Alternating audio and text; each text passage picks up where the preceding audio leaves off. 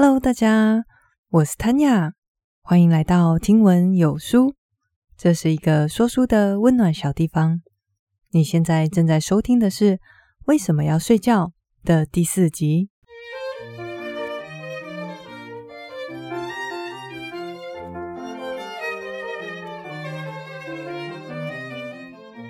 大家猜得到我最近遇到谁吗？我最近上班。居然又遇到粗鲁男了！如果不认识这位给我上过一堂震撼教育的人是谁，可以回头去听听看六十五到六十七集。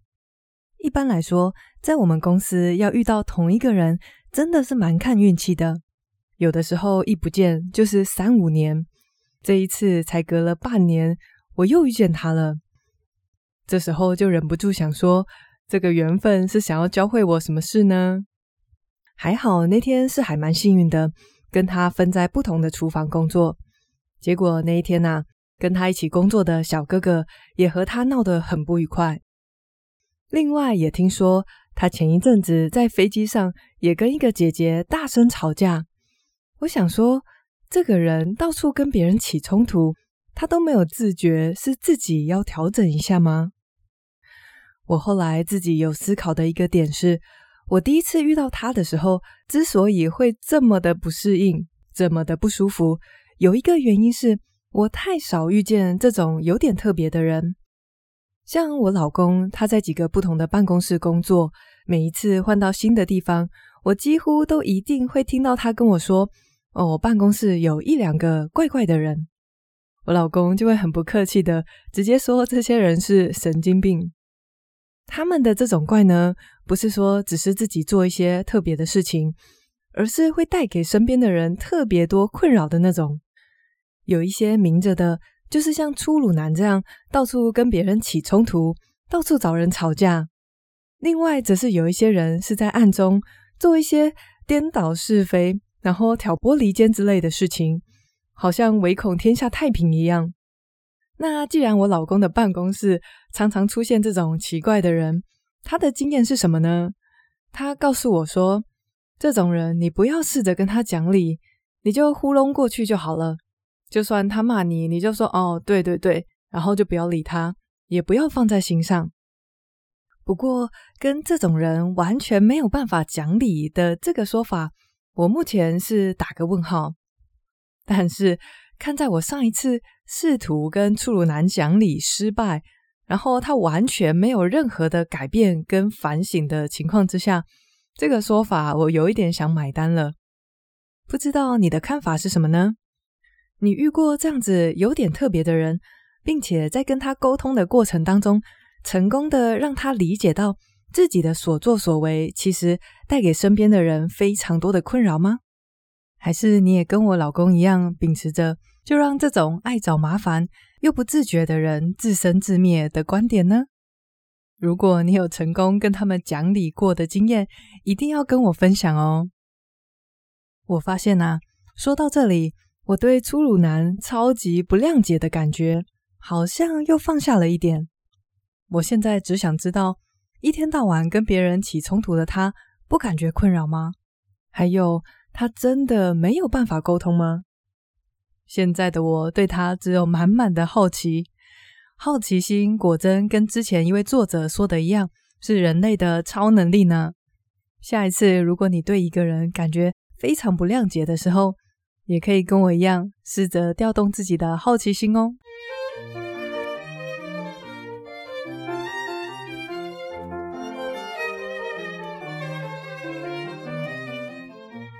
今天早上你做梦了吗？你相信一个人的梦境有可能启示着他的未来，或者是反映出他的潜意识，还是梦境只是来自于我们日间活动的记忆，在夜晚变成一个没有特别意义的大杂烩呢？今天这一集我们就来讨论梦境这个非常迷人又有趣的议题。一开始我们会用科学的方式。来看看做梦者的脑中都发生了一些什么事情。除此以外，也会来谈到解梦大师弗洛伊德他的理论是怎么从一开始被大家广为流传，到最后却被科学给唾弃了。最后，当然也是最重要的，梦境啊，其实有它非常重要而且独特的功能。听完了这些功能以后，我相信大家对做梦会有着崭新的理解，并且也会格外珍惜这个做梦的时光。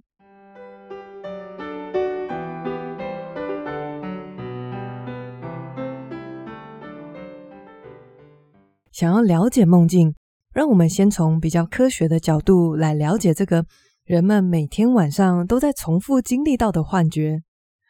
首先，我们已知的事情是，做梦这件事情是发生在我们的脑袋里面，不是来自什么灵魂深处啊，或者是天神的启示。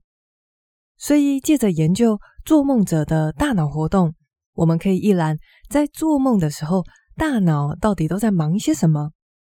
我们最熟悉、最典型的梦是发生在快速动眼时期。我们之前有提到过。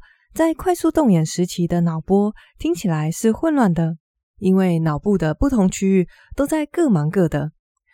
不过有趣的事情是，现在的科学进步到，他们可以把脑中的这些区域做一个细致的区分。借由这样子的区分，我们可以看出，做梦者的脑中有四个区域是格外活跃的。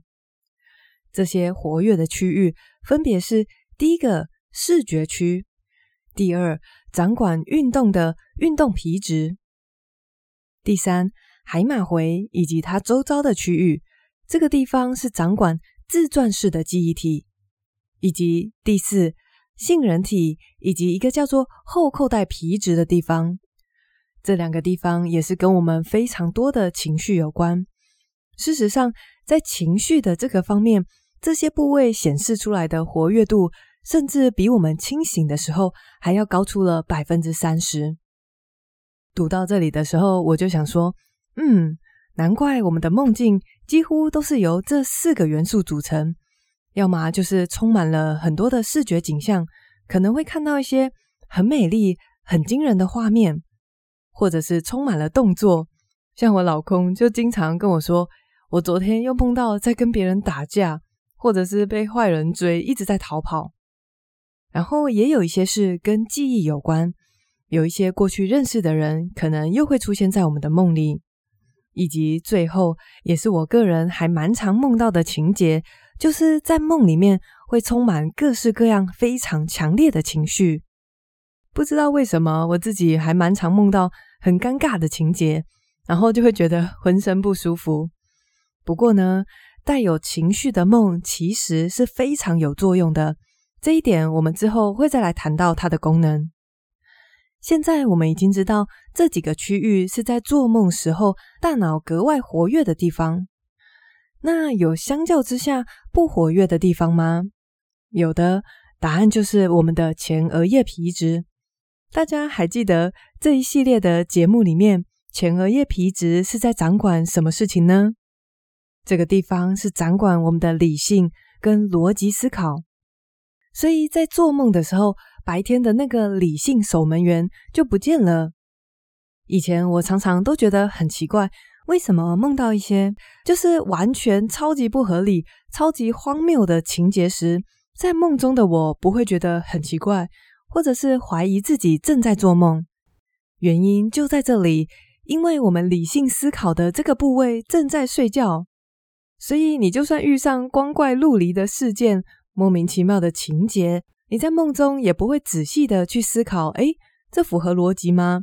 或者是这有可能真实发生吗？所以现在我们对梦境有了进一步的理解，就是做梦的人，他们的脑中有四个特别活跃的区域，也就是视觉区、运动皮质、海马回以及杏仁体。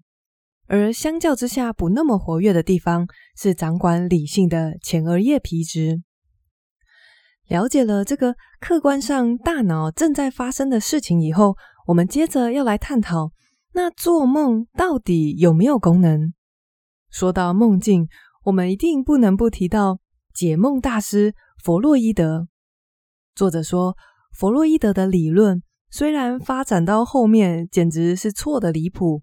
但是他开创性的研究以及试图尝试理解梦境的这个努力，是大家都有目共睹的。尤其是在他最知名的著作《梦的解析》里面，他非常明确地指出，发生梦境的地点就在人们的脑中。这个观点在我们现在看来一点都不具有启发性，或者是有什么特别的。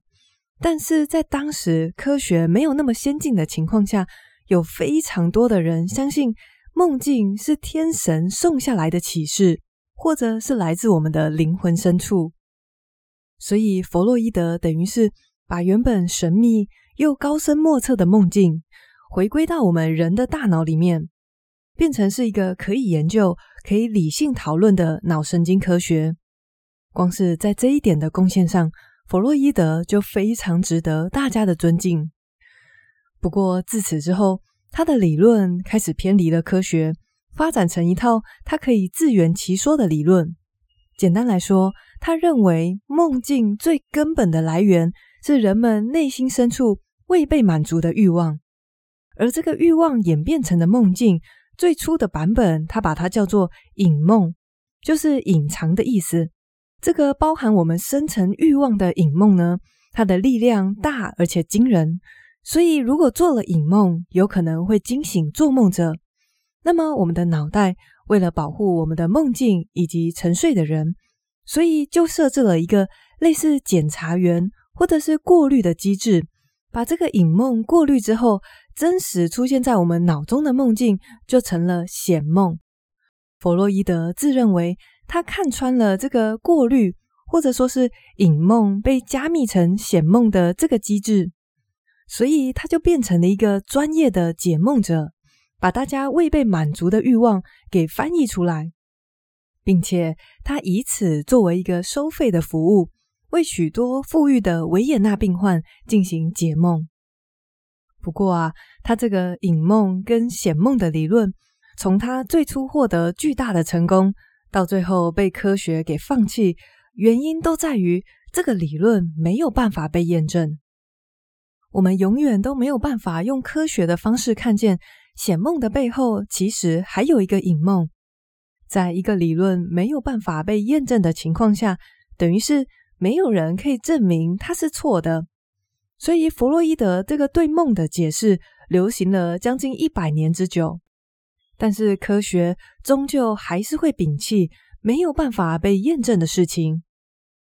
不过，在这边，我觉得很有趣的一件事情是，作者说。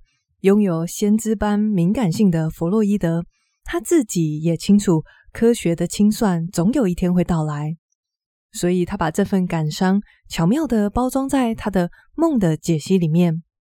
最后有一段话写着：“有朝一日，更深入的研究将会得到更透彻的了解，找出心智事件的生物基础。”我相信，如果在弗洛伊德的那个年代就有现在这么先进的仪器的话，以他对于理解梦境的这个执着程度，一定能够创造出跨时代而且又具有科学根据的理论。可惜的是，当时就没有这么先进的硬体设备。然后在他又那么努力的想要理解梦境的情况之下，就走上了一条偏离科学的道路。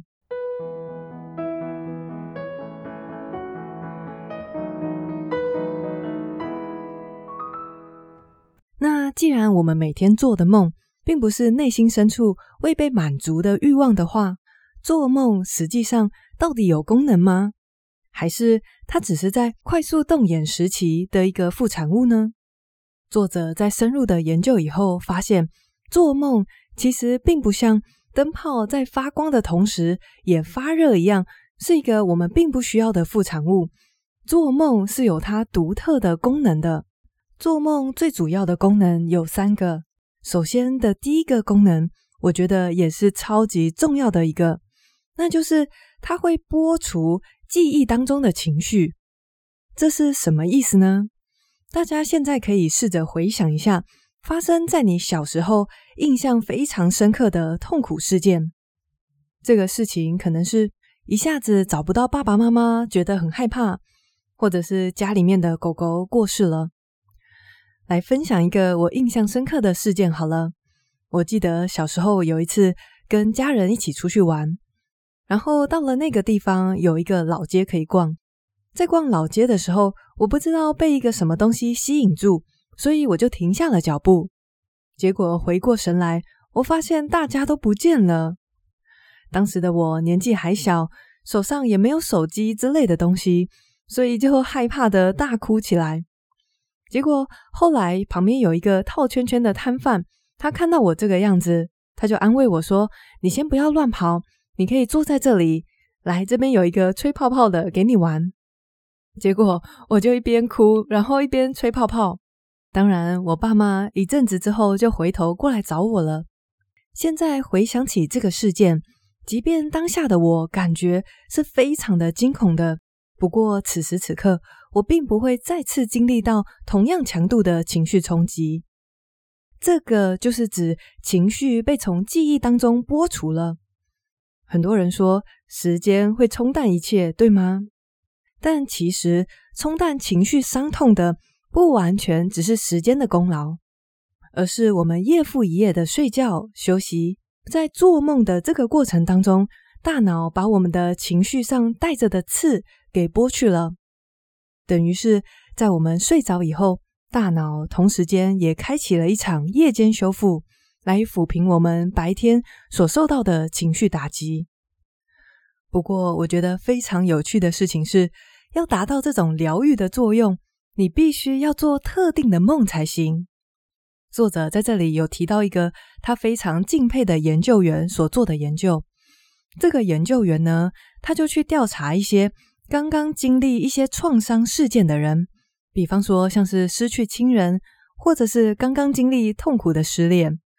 他密集的研究这些人，他们在事件之后所做下的梦，以及他们之后复原的情况。结果显示，创伤事件发生过后，越多梦到带有事件情绪的人，他疗愈的速度会越快，也越好。就是假如说这个人他今天遭遇的事件是失恋，那么在他之后的梦境当中。如果有出现越多的心碎的情绪，他从这个打击事件复原的速度就越快。现在大家可以知道为什么前面说到，在睡觉的时候，大脑里面掌管情绪的杏仁体还有后扣带皮质会特别活跃了吗？就是因为我们必须要梦到这些特定的情绪，我们才可以把情绪跟事件好好的切割开来。而当这两者被切割到一个程度，我们可以客观的想起一件事情，却不再感觉痛苦的时候，我们就可以说是完全的从这个事件当中走出来了。说到这里，作者特别探讨到的一个疾病是创伤后压力症候群，英文的简称是 PTSD。患有这种疾病的有还蛮多，都是亲眼目睹血淋淋战争的退伍军人。这些人虽然已经回到正常的生活中，但是他们曾经遭遇的恐怖经历依然会在日间逼真的闪现，而且在这些记忆闪现过脑海的时候，他们所受到的情绪冲击依然是非常有张力的。患有 PTSD 的患者，他们有一个共同的症状，就是晚上会不停的做噩梦。通常也就是梦到在战场或者是遭受创伤时的情形。在这种患者的身上，我们可以看到一个矛盾的现象是：照理说，做这些充满情绪张力的噩梦，应该要帮助他们从这个情绪当中走出来才对。但是在他们身上，做噩梦却起不到这个效果。这样一来，他们不但在白天记忆闪现的时候会非常的惊恐，到了晚上，还要被这些噩梦给折磨。作者在进一步研究之后，发现了问题的症结点是在于，在这些患者的脑中有一种叫做正肾上腺素的激素浓度实在是太高了。脑中的正肾上腺素其实就跟我们身体的一样，它的功能就是会让我们维持一个紧张的状态。那既然这些患者在睡觉的时候，他们的脑袋依然是处于一个相较之下非常紧绷的状态，在这种情况下，就算做梦也没有办法让人把情绪跟记忆给分离开来。这个是即使做噩梦，他们也没有办法解离情绪的原因。那么，反复的梦魇又是怎么回事呢？原因是，当大脑首次尝试要借着做充满情绪的梦来疗愈心灵失败以后，他就会再次尝试。但是在患者脑中的正肾上腺素依然维持高浓度的情况下，大脑还是会继续失败。然后呢，他就会再继续尝试疗愈自己的心灵。所以这就是让 PTSD 的患者不断的陷入噩梦的循环原因。听到这边，虽然令人感觉有些沮丧，不过作者在后面也提到说，有一位医生他在无心插柳的情况下治愈了患者反复做噩梦的困扰。原来是他在开给患者降高血压的药里面有一款的副作用，刚好是可以降低他们脑中的正肾上腺素。当然，这个药有它的限制以及其他的副作用，但是至少。这在治疗 PTSD 患者上是一大创举，而且有了这些情绪跟睡眠的研究作为基础，我们或许可以开辟另外一条治疗情绪伤痛的大道。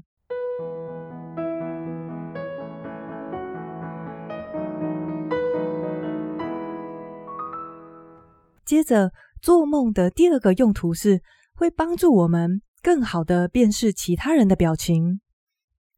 这个能力我们一般其实不太会去特别意识到，但是这个在群体生活中却是至关重要的能力。你如果没有办法很好的辨别另外一个人的表情，现在表达的是愤怒，是想要跟你合作，还是想要在背后捅你一刀的话，那可以想象这个人在社会上会很难生存。有一些像是自闭症患者。他们在阅读别人的表情上就会非常的有困难，这个样子就会导致他们很容易在群体当中被冷落。不过，我觉得在这个章节，作者并没有完全说服我的地方是，这个真的是做梦特有的功效吗？因为他所提到的一个实验结果是，被剥夺快速动眼期的受试者，他们阅读表情的能力都大幅的下滑。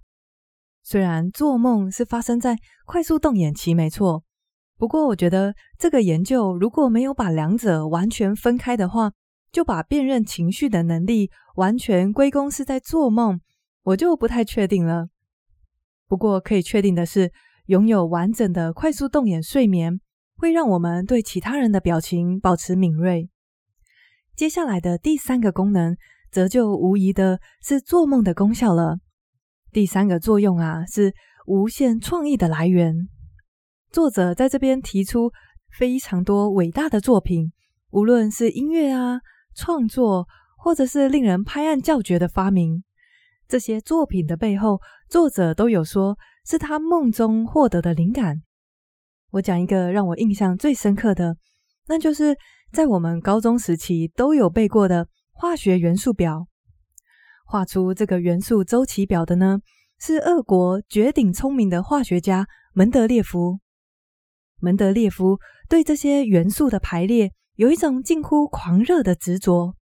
当时虽然已经发现世界上有各式各样的元素，然后也发现其中电子或者是原子的个数会不一样，但是在这几百个已知的元素当中，门德列夫就是很想要知道。这当中有没有一套逻辑可以把它们编列起来？这在当时简直是一个不可能的任务。有人甚至比喻为这是在试图寻找上帝的算盘。门德列夫他日以继夜的都在思考这件事情。他甚至做了一个元素的卡牌，然后无论是在家、在办公室，或者是在坐火车的时候，他就像发狂了似的，不断的洗牌，然后发牌。试图看穿其中的逻辑排列，他花了好几年思考这个问题，但是却依然没有斩获。一直到有一个传说中他三天三夜没睡之后的一个晚上，他终于累得睡着了。结果在做梦时的脑袋做到了他在清醒时没能做到的事情。在做梦的时候，他的大脑把散落在四处看似不相关的线索给组合起来。这让他得以清楚地看见原子跟电子逐渐变化的逻辑规律。用门德列夫自己的话来说，那就是我在梦中看到一个表格，每个元素都按照要求落在其中一格。醒来后，我立刻记在纸上。后来只有一个地方需要调整。作者说，这个梦简直就是宇宙等级的启示。不过，做梦之所以可以启发这么多的作家、音乐家或者是发明家，让他们有源源不绝的创意来源，背后的理由是什么呢？答案跟我们前面有分析过的脑部活动有关。还记得我们在前面有说，掌管理性思考的前额叶皮质会下线休息，对吗？这个前额叶皮质虽然在我们清醒的时候会帮助我们不要做出一些很奇怪的举动，但是它同时也限制了我们无边无际的想象。大家不知道有没有在做了一个梦醒来之后，觉得怎么会有这么莫名其妙的情节呀？没错，在睡眠中的大脑，因为我们的这个逻辑守门员不见了，所以我们可以尽情的在脑中拼凑原本看起来完全不相关的资讯或者是记忆，而且梦境还有一个偏好，就是越离奇越好。平常越连不在一起的讯息，在梦里面都会被堆作一块，而这个超级跳跃式的思考能力，是我们在白天的时候绝对不可能办得到的。而且这个好处也不只是对需要创作的人来说是一种优势，在一般我们的日常生活中，如果遇到了什么难题，一下子想不到要怎么解决，那么就先睡一觉吧。到了隔天，在我们情绪相对稳定，脑中又充满了创造力的情况下，解决问题的办法就会一一浮现了。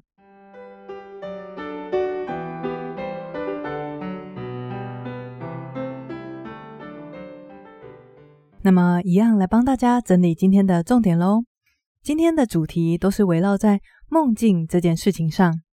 一开始我们谈到，如果用先进的科学仪器来看看做梦的人脑中发生了什么事情。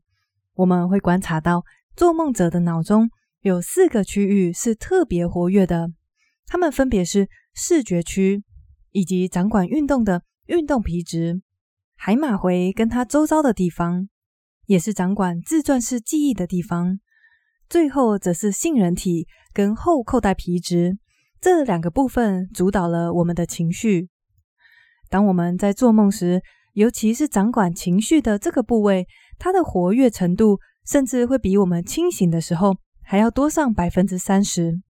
另外，还有观察到相对不活跃的区域，则是前额叶皮质，掌管理性思考的地方。说完了可以在机器里面看到的现象，接下来讨论的重点是：那么做梦究竟有什么用途吗？说到梦境，不能不提到弗洛伊德。在这个部分当中，我们有快速的了解。弗洛伊德的理论为什么主导了关于梦的研究长达一百年，最后却被科学放弃？原因就是他对于梦境是一个人未被满足的欲望，还有显梦跟隐梦的这些理论没有办法被重复的验证。确实如此，虽然弗洛伊德后来的研究错得离谱，但是在研究梦境的这个领域上，他的地位依然是不容小觑的。说完了这位解梦大师，我们接着讲到的是梦真正的功能有哪些？答案有三个。第一个是抚平情绪的伤痛。在我们做梦的时候，大脑非常神奇的可以做到把情绪从真实事件当中给除去。也就是说，当我们再度回忆起痛苦的事件时，不会再经历一模一样的情绪张力。进而达到疗愈的效果，而这个作用必须是你在做梦时有梦到跟事件相关的情绪才会有效。在这个部分，我们也谈到了创伤后压力症候群，这些患者之所以一直没有办法从创伤中走出来，其中之一的原因是因为脑中的正肾上腺素浓度过高，让睡眠没有办法完成他这个除去情绪的任务。这些过去的痛苦经验当然也就会显得历历在目。与此同时，大脑也会不断地尝试让患者做充满情绪张力的梦，企图达到这个目的。这也就是为什么他们经常为不停的梦夜所苦。接下来，做梦的第二个功能，或者说是快速动眼时期的功能，就是会帮助人们可以更好的辨识其他人的表情。这一点在我们的社交生活当中至关重要。最后一个用途则是让我们拥有源源不绝的创意。在这里提到的真实事件是，俄国的化学家门德列夫，他是怎么经由梦中的启示来寻找出人称“上帝的算盘”的这个元素周期表。而梦境之所以可以让我们脑洞大开，想到一些平常怎么都想不到的事情，就是因为我们的逻辑守门员下线了。在这个时候，平常一些完全不合逻辑的东西都会被堆作一块，所以也就会想出特别有创意的创作，或者是解决问题的方法。听到这边，大家有没有觉得睡觉真的是疗愈的万灵丹呢？不光是上一集说的好好睡觉，可以帮助我们免于得到非常多的疾病，甚至连心里面的创伤。大脑也都有办法在夜间的时候一并处理，听起来真的是非常的神奇。这也让我大大看重优质睡眠的重要性。截至目前为止，我们讲的大部分都是属于资讯 nice to know 的知识。那么在下一集，我们要来讲一些实用的喽。不知道有时候你也会跟我一样有睡眠的困扰吗？下一集的内容里面就会包含了。作者推荐想要拥有优质睡眠，你可以遵守的十二守则，是哪十二件事情可以帮助我们在不用用药的情况下睡得更好，品质更高呢？那我们下个礼拜一起来揭晓喽！谢谢你跟我一起学习，我是 Tanya，我们下次见喽，拜拜。